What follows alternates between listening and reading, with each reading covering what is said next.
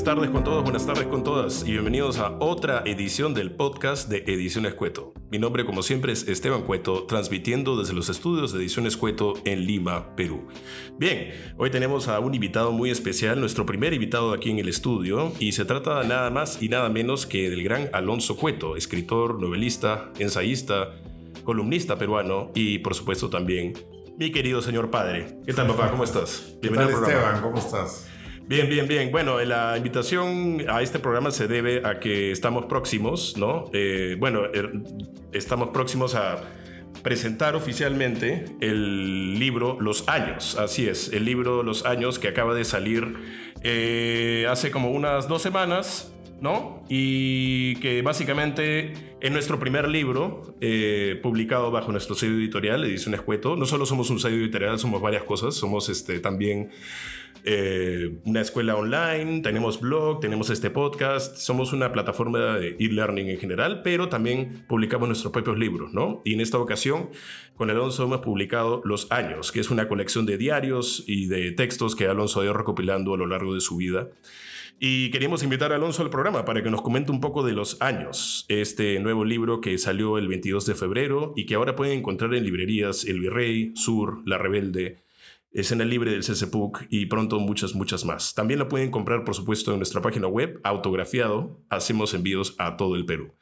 ¿Qué tal, Alonso? Bueno, para empezar, quería comentar eh, un poco y preguntarte cómo nació esta idea de hacer un diario de los años y publicarlo. Bueno, mira, este, eh, todos tenemos, creo, la necesidad de hablar con nosotros mismos, de contarnos las cosas que sentimos, que vivimos, que experimentamos, que pensamos, ¿no? Eh, un diario es una costumbre que tiene mucha gente en vista de que a lo mejor eh, escribiendo lo que uno ha vivido, lo que uno ha sentido, lo que uno ha pensado, pues eh, uno siente que mm, lo puede objetivar, entender este, mejor. ¿no? En todo caso, creo que mm, muchas veces uno siente que algo le ha ocurrido solamente cuando ha escrito lo que, lo que, ha, lo que ha vivido. Em, y, siempre, a lo largo de muchos muchos años, a lo largo de toda mi vida, desde que era joven, em, tuve esta, esta costumbre de, de, escribir este, algo de lo que sentía, de lo que pasaba. ¿no? Pero básicamente desde que murió mi padre, creo que este, empecé. Y hay, un, hay unos pasajes de este, este, de este, de este libro en, torno de, eso, de la muerte de mi padre. Hay otros en relación con la gente que fue a mi casa, que iba mucho a mi casa cuando yo era niño, entre ellos José María Arguedas.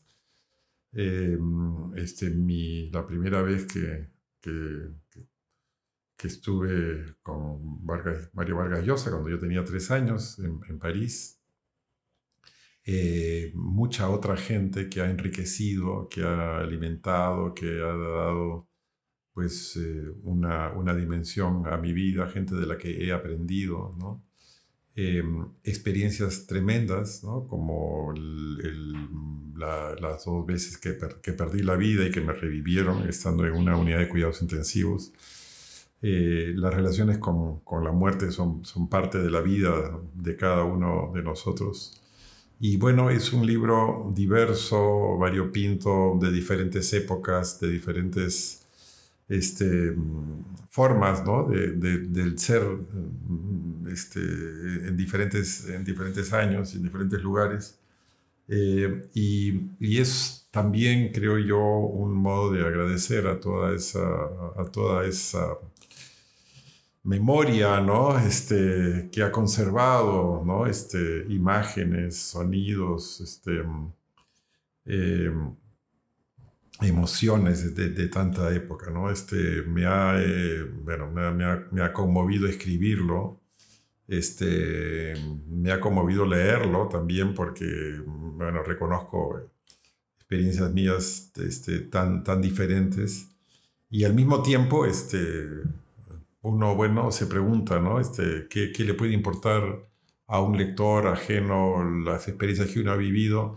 Pero yo creo que este, todos eh, encontraremos, ¿no? si intercambiáramos nuestras confesiones, nuestros secretos ¿no? de, de, la vida de cada uno, encontraremos que nos animan las mismas cosas, que nos animan las mismas experiencias, que tenemos esperanzas, anhelos, este, contriciones, pesares, frustraciones, ¿no? este, alegrías, eh, en situaciones este, parecidas, ¿no? todos nosotros. Así que este es un libro para compartir, ¿no? básicamente para estar con, con, con otros, ¿no? Para mm, este, reconocernos ¿no? en, en, en, las palabras y esta es la, esta es la, la intención que, que, he tenido. Claro, eh, y creo que un poco de cómo nació la idea de publicarlo. Eh, hay que hablar un poco de la idea de Edición Escueto, ¿no? que no hemos hablado mucho en este programa de cómo nació Edición Escueto y un poco el, el, la historia que hay detrás. ¿no? Bueno, la, la, historia que hay detrás es esta. Yo soy cineasta, eh, comunicadora visual. Estudié en Perú el pregrado y estudié en Estados Unidos el, la maestría en cine. Y volví a Perú justo cuando dio, se dio la pandemia, ¿no? Y estaba yo eh, con mi papá y nos dimos cuenta que no tenía mucha presencia en redes, que le faltaba bastante tener más presencia en redes, tener más, este, más movida, ¿no? Y interactuar más con la gente por ese lado. Y entonces nació esta idea de crear esta empresa, de dictar cursos, de, de también vender los libros que publica Alonso con Penguin Random House, que es su editorial principal.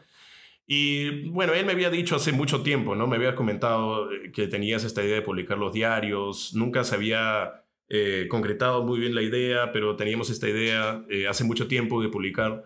Me habías comentado que se llamaba Los Años y de hecho en el Patreon que tienes tú, Alonso Cueto está en Patreon, por cierto, hay artículos exclusivos, fotos, videos, ese tipo de cosas. En el Patreon sí lo hemos estado soltando un poco, los años, el año pasado un poquito el fragmento, unos pequeños fragmentos, ¿no? Obviamente han ido cambiando con el tiempo, pero la respuesta ha sido muy buena, ¿no? Entonces, después nació la idea de, ¿sabes qué? ¿Por qué no lo publicamos nosotros? Averiguamos cómo se diagrama, averiguamos cómo se imprime, averiguamos cómo se envía, y hay que hacerlo nosotros, ¿no? Y por suerte tuvimos un gran equipo de gente detrás, Gracia Angulo, Orlando Alfaro de Impresiones de la LEF, Andrea Jara que hizo la corrección de estilo, Victoria Peláez también de nuestro equipo, Andrea Galvez, toda la gente que eh, trabajó en el mismo libro, en el, producto del libro y en la promoción del mismo, ¿no? Este, pero lo que te quería preguntar, eh, Alonso, más que nada era cómo fue el proceso de selección. O sea, tú tenías estos textos hace mucho tiempo, decidimos publicarlos, pero ¿cómo fue el proceso de edición y selección? ¿Sentiste que quizá en algún momento revelabas mucho o no revelabas lo suficiente? No sé si nos puedes contar un poco de eso. Bueno, mira, eh, el, el proceso de selección fue totalmente este, indiscriminado, o sea, no, no hay en cada entrada del diario hay eh, un lugar, una hora, eh, un día, ¿no? Son este, recuerdos que se amontonan, que se dispersan. Este, eh, hay un episodio en el, día que pasé mi cumpleaños en el aeropuerto de Ámsterdam, yo solo, brindando con, no con no con vino ni cerveza, sino con café y ensalada. Y no con amigos, sino con desconocidos, ¿no? Este, también hay eh, el, relato de, de, experiencias que he pasado pues, en diferentes aeropuertos, ¿no? Este, a, lo largo, a largo de los años. Em, las este, encuentros con, con, con, gente a la que no veía en muchos años, amigos, queridos, este, mm, eh, lo, que, lo que pensé, ¿no? para tratar de, luchar contra, em, contra el abandono, contra la muerte, contra la enfermedad, contra este, lo que podría haber sido el fin de mi vida, ¿no? Mientras estaba en la clínica, ¿no? ¿Cuál, fue la manera de, enfrentar este, eso este, dentro de mí? Eh, y todo, todo está, pues, eh, digamos, no ordenado de, de, lo más antiguo a lo más nuevo, sino intercalado, ¿no? Con otras eh, experiencias de la, de la, este, la época de la pandemia que tú, que tú mencionas. cuentos, anécdotas, ¿no? Este, experiencias Em, eh, callejera, ¿no? Este, por ejemplo, encuentros con, con mendigos, encuentros con este, eh, escritores que a lo largo, a lo largo de, mi vida, este, todo tipo de, todo tipo de, experiencias. Así que así ha sido, ha sido totalmente este, eh, indiscriminado, sin ningún criterio de ordenarlo de ningún tipo. ¿no? Una de las cosas que yo más recuerdo es eh, cuando este, tuve que estar en el en el auto de, del que era en, ese momento el presidente golpista Juan Velasco Alvarado para ir al entierro de mi padre. Eso fue un día inolvidable para mí. Eh, y bueno, todo lo que he sentido ¿no? en, ese, en, ese, en ese día. Así que este, son recuerdos de ciertos momentos, ciertos episodios, ciertos días, este, cosas que, que, que han quedado en la memoria todos tenemos ¿no? una memoria de, de, los momentos en los que nuestra vida se ha decidido. ¿no? Pensamos que hay episodios, hechos decisivos, pero también creo que a veces la vida no se define por, por episodios decisivos, sino, sino por la inercia, por la costumbre, por lo que vamos haciendo un poco todos los días. Y bueno, este, eh, tengo la, la dicha ¿no? de vivir eh, eh, en, Lima, en el Perú, donde pasan tantas cosas, tantas cosas inesperadas, tantas cosas que uno no, que uno no imagina que podrían pasar y así que eso le da un sentido de aventura a cada, cada, cada día. ¿no? Uno sale a la calle y ya empieza la aventura. Eso, eso justamente te quería preguntar, Alonso, este, la condición de latinoamericano, de peruano, ¿cómo ha influido un poco en tus reflexiones, en tus pensamientos y cómo crees que ha influido también en el texto de los años. Claro. Bueno, mira, este, la condición de, de, latinoamericano es, creo yo, una condición muy rica y muy enriquecedora, porque los latinoamericanos tenemos la suerte, por lo menos los peruanos, de vivir en varios mundos, ¿no?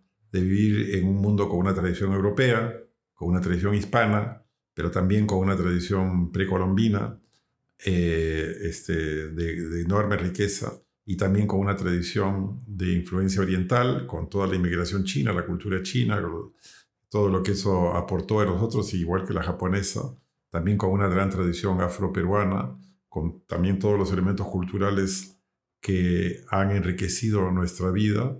Eh, y este, mm, no sé, hay, hay, pocos países, creo yo, con esta con esta riqueza tan grande, ¿no? ¿Qué nos vamos a hacer con toda esta riqueza, con toda esta variedad, con toda esta estas distintas tradiciones que tenemos? Bueno, trataremos de hacer algo como, como país y, este, y como, como nación y como comunidad. Este, trataremos de construir ¿no? una, una, una, sociedad que todavía está en proceso, creo, de, de formarse, pero ahí está, ¿no? Ahí está la...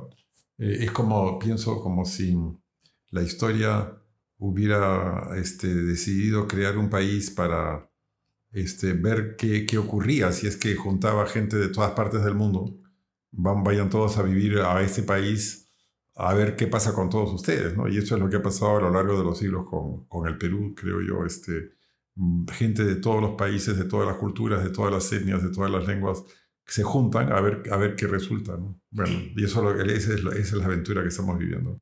Claro, de todas maneras es una aventura y el tema de la mezcla es fundamental y es interesantísimo, ¿no? Eh, creo que algo que también nos define y nos caracteriza es un poco la esperanza, ¿no? Yo justo estuve escuchando El Día de mi Suerte, la canción de Héctor Lavoe, y dice, no, pronto llegará el día de mi suerte, eh, antes de mi muerte estoy seguro que mi suerte llegará, cambiará. Y uno dice, ¿qué, qué, qué tal mensaje, ¿no? De esperanza, porque después en las estrofas Héctor Lavoe habla sobre perder a su padre o perder a su madre, de tener una situación pues precaria en su infancia, de tener que trabajar por todo. Y el recuerdo, ¿no? Es el coro, justamente. Héctor Lavoe habla de los pesares de su vida, pero el coro dice, va a llegar el día de mi suerte, ¿no? En el, entierro de mi madre me dijeron, tu suerte cambiará. Entonces, creo que eso es algo también muy latinoamericano, ¿no? y, y, no solamente latinoamericano, sino mundial, pero es distinto la, forma de verlo acá en Latinoamérica, ¿no? Porque tenemos una actitud hacia la vida de bailar, de cantar, de estar siempre bastante joviales, que quizá a veces es un estereotipo, ¿no? Pero también tiene que ver con este con la esperanza misma de, de, querer seguir adelante y justamente cambiar nuestra suerte, ¿no? Sí, eso es algo que a mí siempre me ha interesado en mis novelas. Creo que si hay algún tema que me interesa más que cualquier otro, es por qué la gente, eh, por lo menos la gente de mis libros, creo yo, quiere continuar, quiere seguir. O sea, y no es por una razón ideológica, doctrinaria, religiosa o moral, sino que quiere seguir adelante, quiere instintivamente este, em, seguir con sus vidas, eh, inventar, inventarse un futuro. Este, y, creo que tiene que ver con la esperanza de que la suerte efectivamente va a cambiar. ¿no? Yo recuerdo mucho ese, esa conferencia que dio Jorge Luis Borges en el año 36, cuando se cumplió la, el aniversario de, la Fundación de Buenos Aires. ¿no? Eh, y y dijo eso, dijo, dijo, dijo ¿no? que Buenos Aires, eh, bueno, está sufriendo una gran transformación, está sufriendo un gran deterioro, pero nos impone un deber eh, eh, que él decía es el secreto y terrible deber de la esperanza. Tenemos que, tenemos que, sentir que, que este, la, la, la, esperanza es algo a lo que no podemos renunciar ¿no? En, ningún momento y tiene que ver con, no es eso, que es el instinto por continuar, el instinto por seguir, ¿no? el instinto por no, por no renunciar.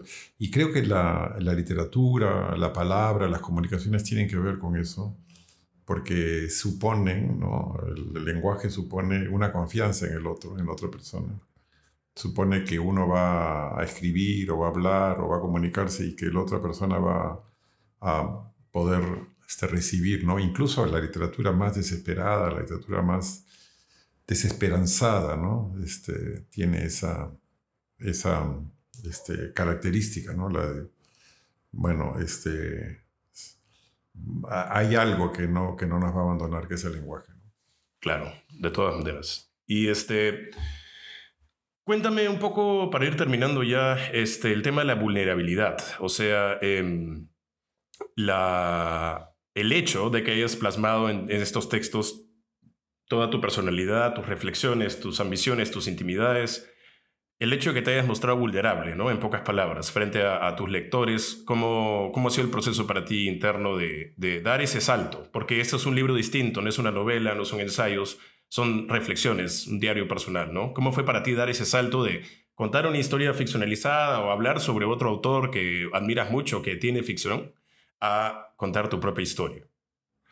Es, mira, en realidad, eh, cuando uno escribe novelas, uno está contando su propia historia, solo que disfrazada en otros, ¿no? O sea, digamos, estás contando las cosas que tú sientes, pero las distribuyes en diferentes personajes y tal vez las cambias, ¿no?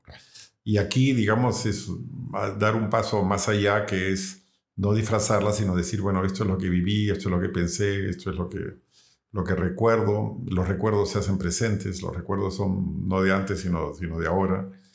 Este, y, esta es la gente que más ha influido en mi vida, ¿no? Aquí están Blanca Varela, Mario Vargas Llosa, José María Arguedos, este, Federico de Cárdenas, mi padre, mi madre, ¿no? Este, Esteban, Daniel, ¿no? Cristi, este, están todos, todos aquí presentes, mi hermano Santiago, mi hermano Marcos, mis sobrinos. Bueno, todos estos, todos ellos están ahí, mis maestros, ¿no? Luis Jaime Cisneros, Carlos Gatti, Enrique Carrión, ¿no? Este, y, y, bueno, este, esto, esto es lo que la vida me ha dado y de una u otra manera quiero retribuirle a la vida reconociendo en este texto todo, todo lo que todo lo que he recibido, que son todas estas personas, y reconocerlo a través de las palabras. Claro, claro, y como uno se lleva a cada una de esas personas y espera que cada una de esas personas tenga una parte de uno también. Sí, eh, exactamente. Cuéntame, ¿qué se viene para tus proyectos futuros? ¿Algo que nos quieras compartir? ¿Algo sí, bueno, va a salir ahora, dentro de algunas semanas, una nueva novela, Francisca, eh, Princesa del Perú, que es una versión novelada de la vida de Francisca Pizarro, de la hija de Francisco Pizarro, así que voy a, vamos a, vamos a, dedicarnos a, ese, a ese libro. Genial. Y seguirás también dictando para Edición Escueto claro que curso de escritura creativa. Claro que sí. Bueno, Alonso, nada, te agradecemos mucho, papá, por, por, por, estar acá en el programa. Te llamo Alonso siempre, pero eres mi papá, yo lo sé. Solamente no, yo, yo, te llamo Esteban, pero eres mi hijo. Nada, papá, te agradezco mucho. Muchas gracias a ti, Esteban. Eh, estamos siempre juntos en nuestros proyectos. Por supuesto, por supuesto. Te agradezco mucho el tiempo y este, nada, contarles que pueden comprar el libro en este, las librerías Sur, El Virrey, La Rebelde, Escena Libre del CCPUC. Pronto también estaremos en La Familia, estaremos en un montón de librerías más, ya les iremos anunciando. También pueden comprar el libro por nuestra página web, tanto alonsocueto.com como edicionescueto.com. Ahí Alonso personalmente se va a dedicar a firmar cada uno de los ejemplares y hacemos envíos a todo el Perú. Así que nada, muchísimas gracias. Será hasta una próxima edición del podcast de Ediciones Cueto. Mi nombre es Esteban Cueto, como siempre, deseándote una excelente semana. Nos vemos. Hasta luego.